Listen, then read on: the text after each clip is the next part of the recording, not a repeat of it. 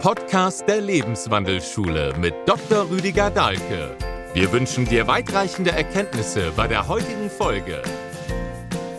Was sind denn die Konsequenzen, kann man sich ja auch mal fragen, vom Nichtfasten? Vom Fasten habe ich jetzt schon viel drüber gesprochen. Sehr schöne Konsequenzen, sehr schöne Ergebnisse, aber wenn man grundsätzlich nicht fastet, das nie macht. Ich meine, da kommt es sehr darauf an, wie man sich ernährt, wie man sich bewegt. Denn Nichtfasten bedeutet auch nicht entgiften im Wesentlichen. Ja, also die wirksamste, effektivste, nachhaltigste Entgiftungs-, Entschlackungskur findet da nicht statt. Und das für Körper, Seele und Geist. Das heißt, der Körper wird mehr vergiften, verschlacken. Aber auch die Seele und der Geist.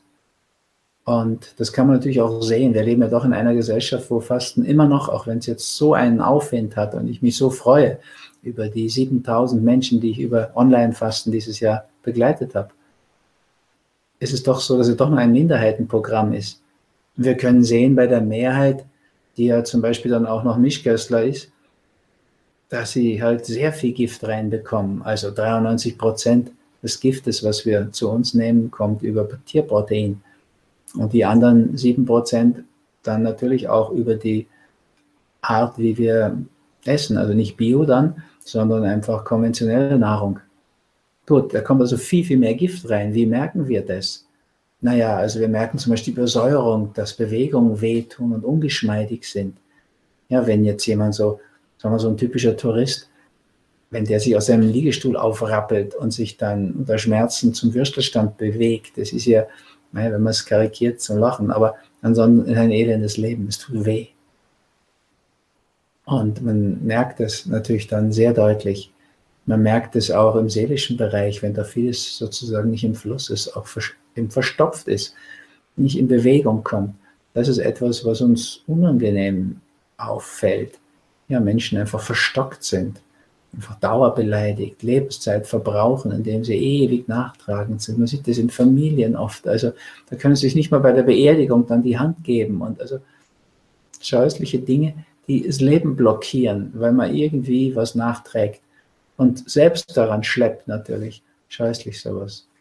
Und ähnlich natürlich im geistigen Bereich, ja, wenn die Dinge ungeklärt bleiben, wenn die Gedanken einfach nicht klar sind, die Vision vom Leben nicht klar ist, es ist in vieler Hinsicht behindernd und einschränkend und können einem Menschen, die von dies, diesen Lebensstil wählen, einfach leid tun. Tun sie mir auch.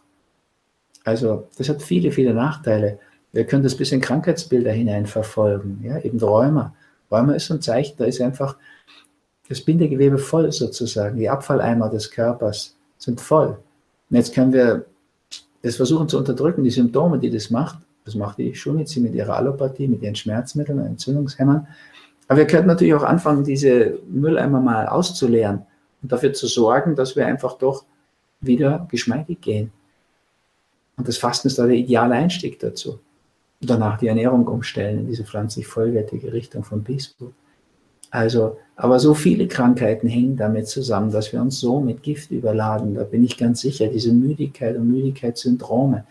Da ist es einfach, weil der Geist nicht klar genug ist und ich nicht erkenne, was Sinn macht in meinem Leben, wofür es sich lohnt für mich zu leben.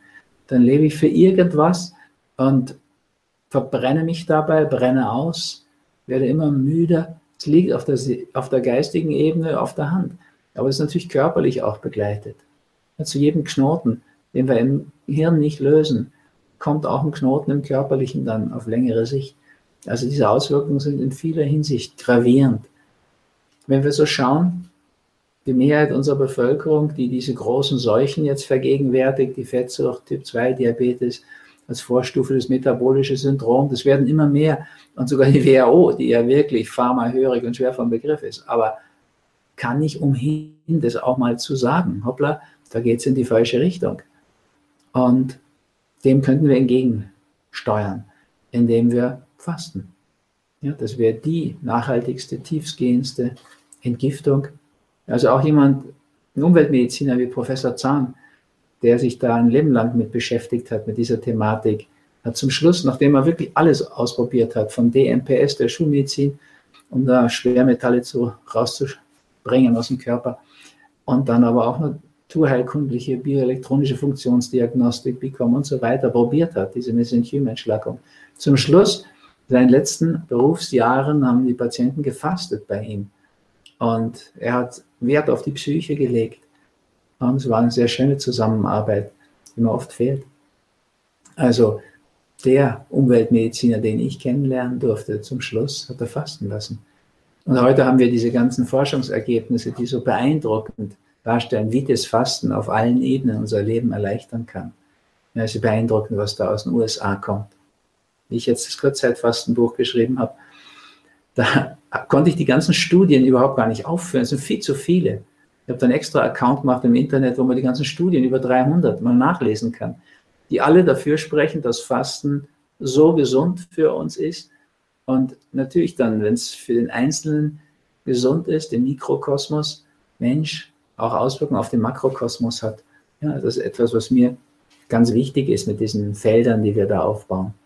Umso mehr wir werden, umso größer diese Fastenfelder werden. Ich bin ganz überzeugt, wenn wir das christliche Fasten beleben könnten und ein Großteil der Bevölkerung fastet, hätten wir eine ganz andere Medizin, einen ganz anderen Gesundheitsstatus. Ja, also wir werden viel, viel, wir werden viel, viel klarer im Hirn, das wäre schon mal so wunderschön aber auch unsere Seele wäre gelöster. Wir hätten viele Dinge gelöst und bräuchten Dinge nicht mehr wie dieses beleidigte Vermeiden von Auseinandersetzungen und so weiter. Und wir hätten natürlich den fix gesünderen Körper. Also diesbezüglich ist nicht Fasten wirklich eine gefährliche Entscheidung eigentlich aus meiner Sicht.